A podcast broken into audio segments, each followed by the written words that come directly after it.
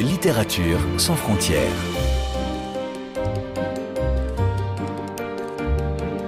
Catherine Fruchon-Toussaint. Fanny Renard. Bonjour à toutes et à tous.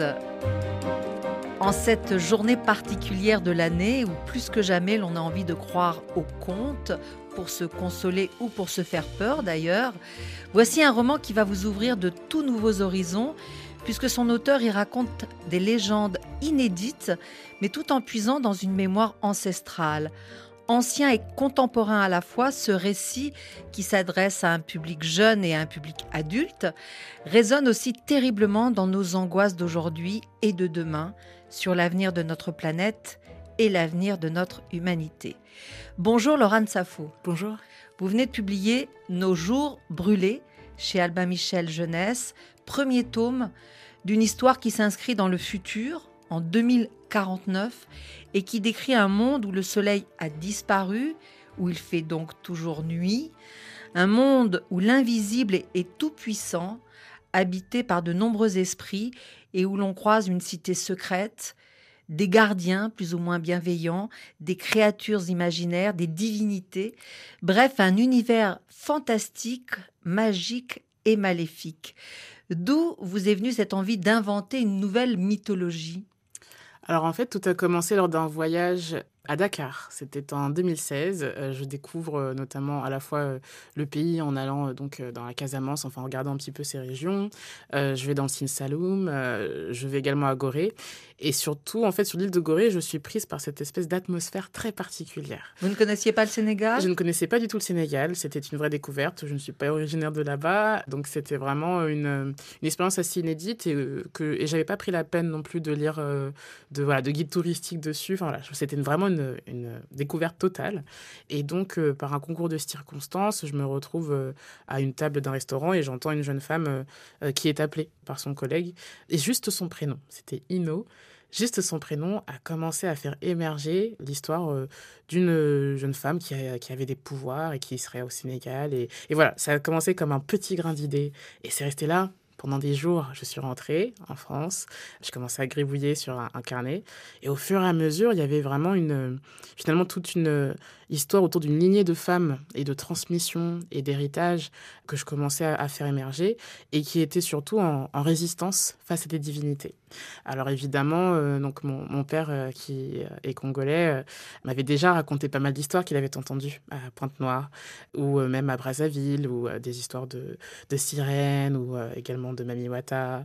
Et puis surtout en fait, cette manière dont c'était raconté comme des petits, des petits contes m'avait un petit peu mis à distance avec le fait que c'était vraiment des croyances en fait locales aussi qui prenaient part parfois au quotidien des gens à leurs habitudes enfin voilà euh, comme euh, ça peut l'être aussi dans d'autres pays. Donc euh, j'ai commencé à, aller à la recherche de ce type de récits j'ai réinterrogé mon père j'ai interrogé des amis camerounaises j'ai interrogé des amis béninois j'ai interrogé des antillais aussi sur quelles histoires ils avaient entendues quelles croyances quelles par exemple quelqu'un disait oui mais en fait si j'ai l'impression qu'on appelle mon nom dans une ruelle je ne me retourne pas. C'est ce qu'on a oui c'est lié aussi y des superstitions. Donc. donc en fait, euh, cette rencontre entre superstition et également en fait euh, ces cosmogonies aussi qui existaient, mmh. comme celle des Dogons donc au Mali. Donc j'ai fait un petit peu euh, ce travail de recherche. Ça me passionnait jusqu'à ce qu'on arrive finalement au, confinement. Je me rappelle vraiment cette ambiance du premier confinement où on avait un peu l'impression où le monde s'est arrêté. Et ce sentiment où tout le monde a de ses projets, tout le monde ne sait pas ce qui va se passer demain. Et j'avais envie de, d'écrire justement sur un monde où comment on fait pour survivre, pour aller de l'avant quand on n'a pas d'idée à quoi va ressembler le lendemain, quand on n'a pas d'espoir finalement comme horizon. D'où ce roman euh, qui se tourne vers le futur, mmh. une dystopie ici, puisqu'il s'agit d'une projection de nous dans presque 30 ans avec plus de soleil, mmh plus de jours. Est-ce que c'est votre angoisse personnelle, Laura Safou, ou c'est le terrible constat aussi des études actuelles qui peut-être euh, nous prédisent euh, voilà, la, fin de, cet astre? Oui, euh, je pense qu'il y a un petit peu un mélange de tout ça entre les conversations politiques qu'il y a autour de l'écologie et, du, et du, des différents changements climatiques, entre la fonte des glaces, entre un peu cette, cet avenir où finalement, même quand on, alerte sur euh, les urgences euh, climatiques qui sont actuelles, il y a cette espèce d'apathie de se dire que c'est dans longtemps. Et je crois que c'est quelque chose qui est très, qui nous protège, hein, qui, qui réside un peu dans le déni, mais qui finalement ne nous permet pas d'envisager que ça pourrait vraiment être notre présent. Or, euh, dans Nos jours brûlés, Elika ne sait pas ce que c'est le soleil. Elika ne sait pas ce que c'est l'été. Elle ne sait pas. Euh, il y a des aliments qu'elle ne connaît pas parce que euh, son environnement a complètement été changé. Et elle est d'une génération qui est née finalement dans cet autre monde complètement dystopique. Donc, quand justement sa mère, qui est finalement de notre génération, essaie de lui dire qu'il y avait un monde meilleur, un monde plus lumineux, un monde où il était possible de s'alimenter sans manger des, des fruits toxiques, etc., elle n'y croit pas elle ne voit pas en quoi c'est nécessaire en fait d'avoir ce monde-là. Donc j'avais vraiment envie de mettre en dialogue à la fois euh, notre monde d'aujourd'hui qui se dit que ces crises-là sont lointaines et arriveront dans très longtemps, et à la fois bah, finalement Elika, dont c'est le quotidien finalement d'être dans un contexte de survie. Mais donc, vous avez choisi la nuit. Qu'est-ce que ça symbolise euh, pour vous, Laurent Safou? Pour moi, c'était une manière justement de montrer euh, la difficulté face à, à l'obscurité d'imaginer euh, des jours meilleurs. cette difficulté de dépasser sa peur face à, voilà, donc à cette nuit qui a changé non seulement l'environnement, mais qui a changé aussi ses habitudes, qui a donné forme à une nouvelle forme de capitalisme, puisqu'il n'y a que les lieux qui sont les plus éclairés qui sont les plus recherchés. Donc, on a d'autres mouvements d'exil, en fait, voilà, qui traversent finalement la, société d'Elikia. Donc finalement, comment Elikia, euh, dans sa condition, peut décider de lutter du jour au lendemain pour un idéal et en se disant qu'il est possible de le réaliser. C'est un acte de foi, finalement. C'est euh, plus que de l'espoir à ce stade, puisqu'elle sort de sa zone de confort pour aller à la recherche de, de, de cette clé qui pourrait ramener le soleil.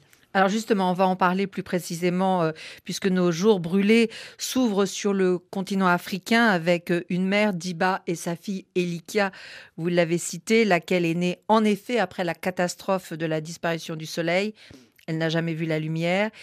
Et toutes les deux, elles voyagent, elles sont sur les traces du dernier éclaireur, un homme qui pourrait avoir les clés de ce mystère et les conduire vers une ancienne cité que vous nommez euh, Joudou et que vous placez entre le Cameroun, la République centrafrique et le Tchad.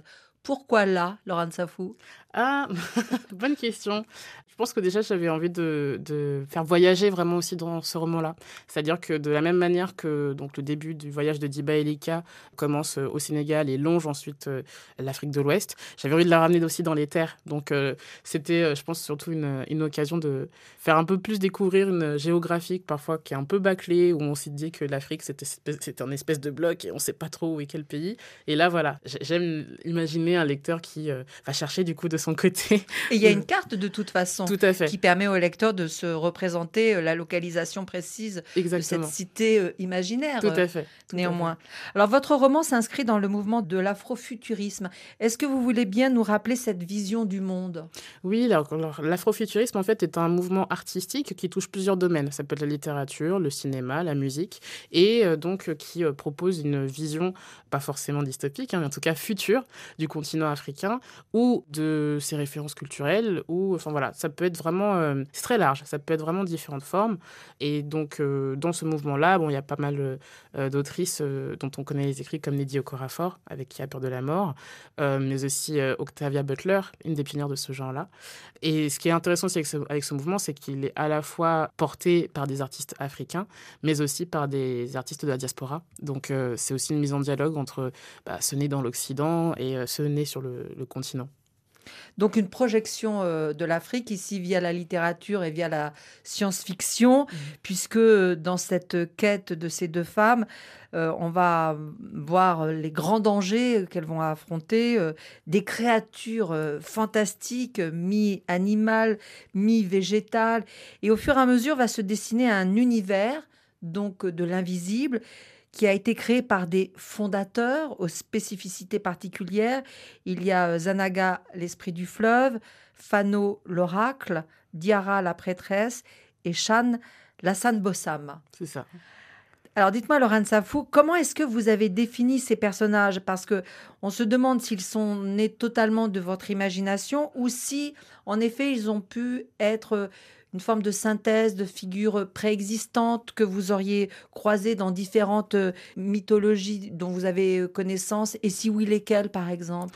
Alors, en fait, ce qui est intéressant, c'est que les fondateurs euh, ont pris cette place face à des esprits créateurs. Donc, les esprits créateurs sont ceux qui ont créé le monde. donc, c'est plutôt ce panthéon-là qui m'a été inspiré par les, les mythologies et, les religions, en fait, d'Afrique francophone, puisqu'on a d'une part, donc, Bunzi, qui est donc le dieu de la fertilité. Donc, c'est lui qui permet de, de façonner le monde. On a aussi Maat, donc inspiré de la, de, la cosmogonie égyptienne, donc qui est celle de la vérité, qui permet de, de faire en sorte que la parole soit. Il y a aussi Ilangaka, qui vient en fait donc d'une mythologie euh, du Kenya et qui est donc le dieu du soleil.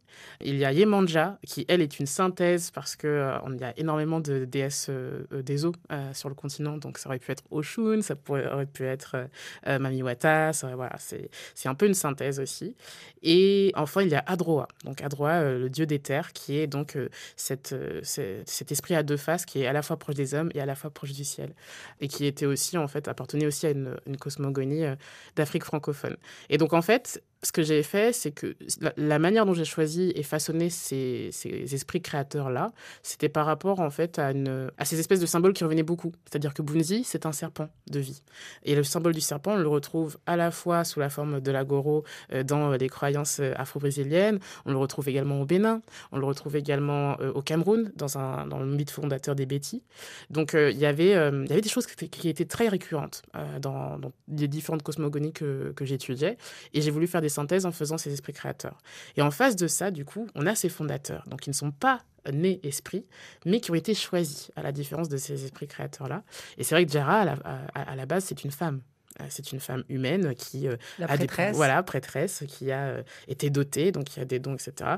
Donc leur légitimité est toujours questionnée. L'oracle c'est pareil. À la base, c'était un homme comme les autres qui s'est découvert un don de voyance par rapport à l'avenir. Et Zanaga, donc dans son cas, c'était un esprit également, mais qui n'avait pas du coup cette place d'esprit créateur. Donc pareil, sa légitimité est très discutée. Et Shen, enfin Hassan Bossam est un monstre à la base. Et il se retrouve dans une position où, là encore, il a une position d'autorité. Donc comment travailler entre euh, ces esprits finalement fondateurs qui ont été choisis et qui ne sont pas purs, qui sont un peu hybrides et qui sont très imparfaits finalement, euh, comment finalement ils portent ce, travail qu'ils ont essayé de faire, de créer une cité euh, parfaite qui était Judu et qui pouvait être en fait un terrain de paix. C'est aussi ça que je questionne à travers leurs personnages pour les mettre en opposition à des autorités qu'on ne questionne pas Donc voilà, on a à peu près, vous avez à peu près posé le décor. C'est encore beaucoup plus riche parce que c'est presque une Bible que vous créez, Laura de Safou. J'entends bien que vous vous êtes inspiré euh, de légendes ancestrales, de, de dieux préexistants. Est-ce que néanmoins, il y a des films plus contemporains, des artistes plus contemporains qui ont aussi participé à l'élaboration de cet hmm. univers? Oui, complètement. Alors, je citais tout à l'heure euh, le travail de Octavia Butler. Octavia Butler a fait un roman qui s'appelle White Seed et qui parlait justement d'une donc d'une femme métamorphe euh, immortelle qui, du jour au lendemain, est euh, acculé par un autre esprit qui lui demande, enfin qui lui dit, euh, voilà, les gens de ton peuple, donc euh, des Africains, vont être mis en esclavage. Il n'y a pas de l'avenir pour eux. Moi, je te propose de me suivre aux États-Unis. Ainsi, nous mettrons, nous donnerons naissance en fait ensemble à nos propres enfants qui seront immortels. Donc, laisse ces humains qui n'ont pas hérité de tes pouvoirs et viens avec moi. Et donc, on, a finalement cette femme qui est en résistance puisqu'elle va refuser. Elle va refuser. donc, finalement, elle va être contrainte de le suivre. Mais j'aimais l'idée, en fait, de. C'était la première fois déjà que je voyais une femme noire avec des pouvoirs fantastiques dans un contexte de fantaisie et qui était justement en, résistance dans un contexte euh, historique propre à la diaspora, donc qui était l'esclavage. Et ça m'a marqué. Je, suis revenue beaucoup à ce, à, à ce livre-là.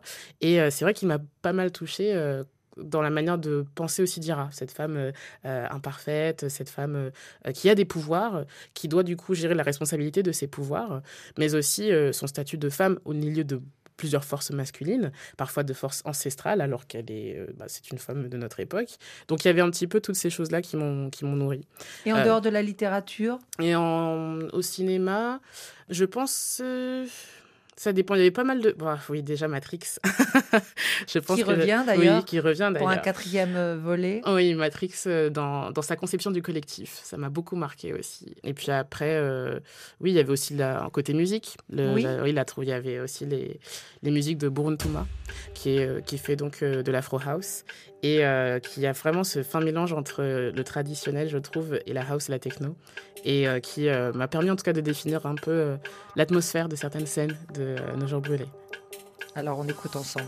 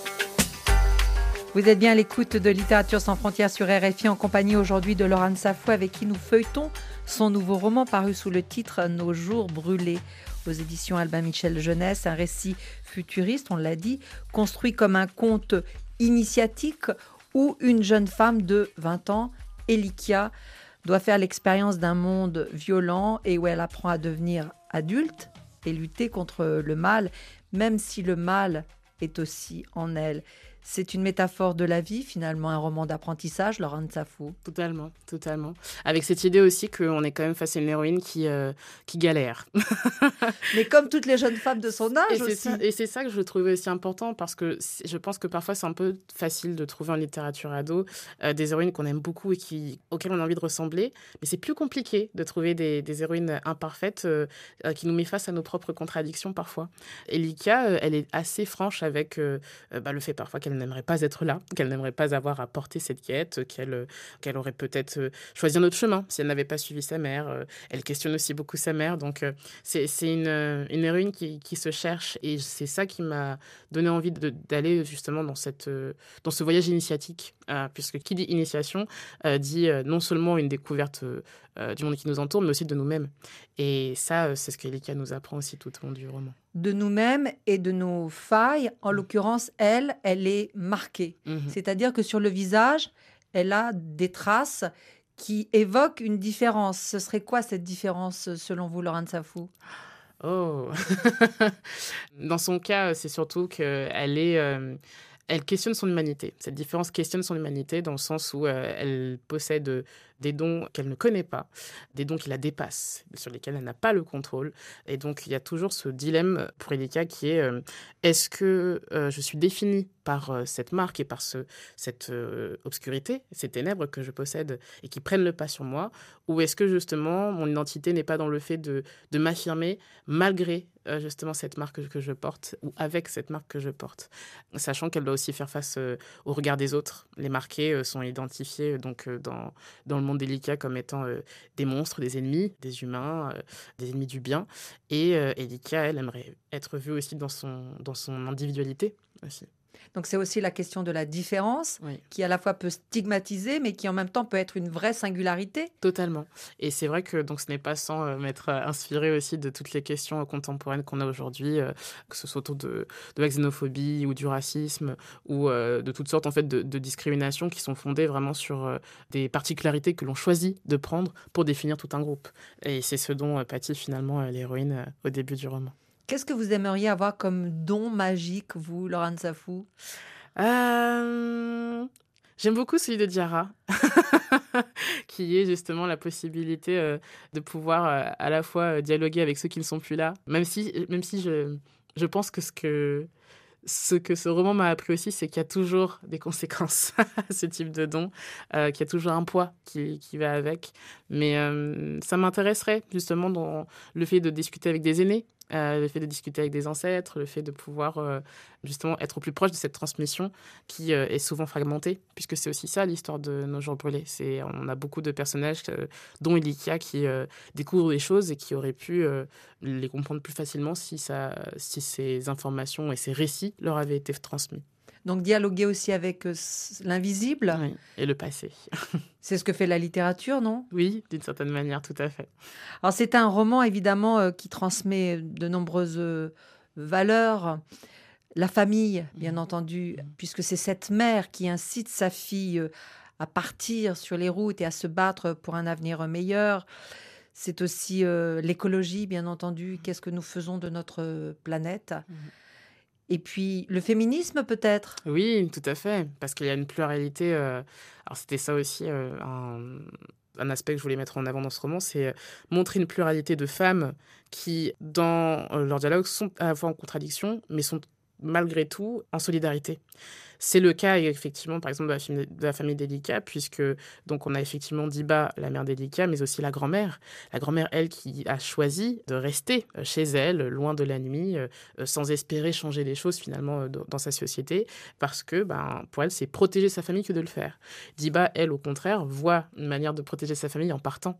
Et Elika hérite de tout ça, et quand même parfois en fracture avec, avec les choix de sa mère. Mais voilà, on a, on a une diversité de femmes noires dans ce roman qui montre... euh, que ce soit en termes de corps aussi, que ce soit en termes de carnation, que ce soit en termes euh, d'origine, il y avait aussi ça, cette volonté de montrer euh, des personnages complexes qui, toutes à leur manière, fi- finalement, sont des héroïnes par rapport à un but très précis.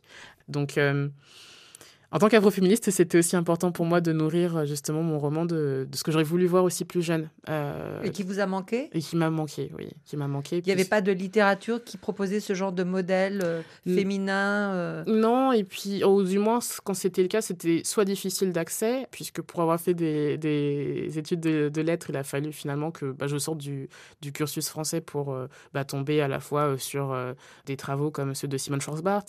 qui Voilà. néanmoins est d'expression française. Oui, tout à fait, et pourtant qui n'a jamais été proposé durant ma scolarité, ou pour même trouver, euh, pour découvrir un peu plus le travail de Leonora Miano, ou le travail euh, euh, de Fatou Diom, ou encore de Toni Morrison, évidemment, d'Alice Walker. Et ce sont finalement des autrices que j'ai trouvées en allant chercher par moi-même euh, des références en fait de femmes finalement afrodescendantes qui voulaient non seulement parler des difficultés, des violences spécifiques que l'on peut vivre aussi euh, dans, dans une société contemporaine en tant que femme noire, mais qui aussi voulaient ouvrir les imaginaires. Et c'était aussi le cas d'O- d'Octavia Butler. Octavia Butler, euh, c'est parce qu'elle ne se voyait pas en science-fiction ou qu'elle trouvait pas mal de, de livres de science-fiction mauvais qu'elle s'est dit je vais écrire. Mm. Donc voilà, cette ce catalyseur de création, c'est ça aussi qui m'a donné envie finalement de d'écrire des livres que j'aurais voulu lire plus jeune et qui, je l'espère, rassureront aussi une partie du lectorat sur le fait que ben voilà, une littérature universelle, c'est une littérature qui comprend tous les visages. Donc vous reprenez le flambeau, Laurent Safou, de ces grandes héritières euh, qui vous ont précédé, qui n'ont peut-être pas été assez nombreuses, mais maintenant voilà, vous en faites partie et vous allez euh, certainement susciter euh, d'autres vocations. Est-ce que c'est une des raisons pour lesquelles d'ailleurs vous écrivez d'abord pour le public adolescent et jeune avant de vous destiner à un public adulte Parce que là, il y a aussi une forme d'éducation peut-être aussi à, proposer. Oui, alors je ne sais pas si... Euh, c'est vrai que c'est l'histoire un peu qui choisit son, public. Quand je commence une histoire, je, regarde un peu où elle m'amène. Et c'est vrai que dans le cas de Nos jours brûlés, je trouvais que c'était une histoire qui touchait autant les ados que, que les adultes finalement. Euh, mais c'est vrai la preuve. mais c'est vrai qu'il y a euh, une volonté qui est de de rassurer euh, les jeunes sur le fait qu'ils peuvent aussi écrire leurs histoires. Quand euh, j'ai euh, présenté mes livres pour enfants comme Comme un de papillon noir ou La demeure du ciel ou Le chemin de Jada dans des classes et que vous avez des enfants noirs ou, pas d'ailleurs qui me demandent mais comment j'ai fait pour mettre mon histoire dans un livre, c'est qu'ils avaient déjà intériorisé quelque part qu'il y avait une, une, barrière, une frontière qui les empêchait de faire la même chose. Il y a quelque chose qui est très intériorisé très jeune par les enfants sur leur capacité à participer à cette littérature. Donc, là encore, quand on parle de littérature universelle, il faut s'appliquer à ce que tout le monde se pense ou puisse se, projeter comme étant contributeur de celle-ci. Et ça, c'était important pour moi de montrer. Euh, enfin voilà, quand je reçois même des retours sur nos jours brûlés, euh, des personnes me disent mais j'ai jamais vu euh, une, une, histoire de science-fiction qui parle de poids d'Angole ou qui mentionne des bananes plantains, voilà, ou qui mentionne mon pays, ou alors voilà des, des références en fait qui sont proches d'eux finalement et qui sont avec eux tous les jours et qu'ils n'ont jamais vu en littérature avant et qui leur donnent envie de dire en fait aussi leurs propres histoires à leur tour. Donc euh, si ça peut aider. Est-ce que c'est aussi un livre que vous avez écrit pour votre enfant? Pour lui, lui lire plus tard? Oui, mais c'est surtout un livre que j'aurais voulu partager avec mon père. Euh, donc à qui vous d'ailleurs euh, vous le dédiez Oui, tout à fait. qui, ce qui est assez amusant puisque mon père, donc qui est maintenant décédé, mais avait de toutes les histoires que j'avais écrites, avait retenu cette histoire. Je lui avais parlé j'avais fait un résumé euh, un peu, euh, un peu bref hein, de l'histoire de nos jours brûlés. Et puis, entre-temps, j'avais sorti du coup de, mes albums jeunesse et il me disait euh, Ah, c'est très bien pour ce livre, mais et alors, le livre avec les dieux, ça en est où? Et alors, le livre avec les dieux, ça en est où Et à chaque fois que je sortais un livre qui n'était pas Nos jours brûlés, il me demandait C'est super, mais tu sais, tu m'avais parlé de ce livre avec les dieux. Donc, avoir ce livre-là, c'est aussi, je pense, finalement, sortir un livre que mon père aurait voulu lui aussi partagé, puisque ben, ses contes et ses cosmogonies euh, méritent d'être transmises autant euh, à nos enfants euh, qu'à nos parents. Comme je le disais au début de l'émission, il s'agit du tome 1. va arriver en septembre 2022 la suite. On a hâte d'ailleurs parce que là, on quitte Elika dans une situation plus que délicate. Est-ce que vous avez avancé sur ce tome 2 oui, euh, beaucoup. J'en suis à la moitié. Après, euh, c'est vrai que c'est euh, assez particulier de, bah, voilà, de continuer à, présenter le tome 1 alors que mon esprit est déjà dans le tome 2. Dans le tome 2. Donc, j'essaie de, de faire en sorte que la fin soit à la, hauteur. Alors justement, c'est une question. Je ne vous demande pas comment va finir euh, la suite de nos jours brûlés, mais la question que je me posais, c'est que quand on est dans ce registre euh, littéraire, est-ce qu'on prend la décision que ça va bien se finir ou au contraire, on se laisse la liberté qui est peut-être euh, une fin plus tragique comme dans la vraie vie, Laurent Safou ah, c'est une très bonne question. C'est vrai que, en tout cas, dans mon cas, je pars souvent avec une idée très précise de la fin et que très souvent, je me laisse surprendre par mes propres personnages. C'est-à-dire que le développement de personnages euh, m'amène face euh, à mon ego de lectrice qui aimerait parfois que ça se finisse bien ou que ça se finisse comme ci ou que ça se finisse comme ça. Et mes, personnages me montrent que non, ça ne, serait pas cohérent avec ce qu'ils sont devenus. Donc euh, il y a toujours un moment où je, suis un peu dépossédée de mon manuscrit par mes propres personnages, mais je leur fais confiance je leur fais confiance et, c'est pour ça que je pense qu'il y a un petit peu euh, un plaisir aussi pour moi de découvrir aussi finalement quelle fin proposer euh, au lecteur et, à moi-même.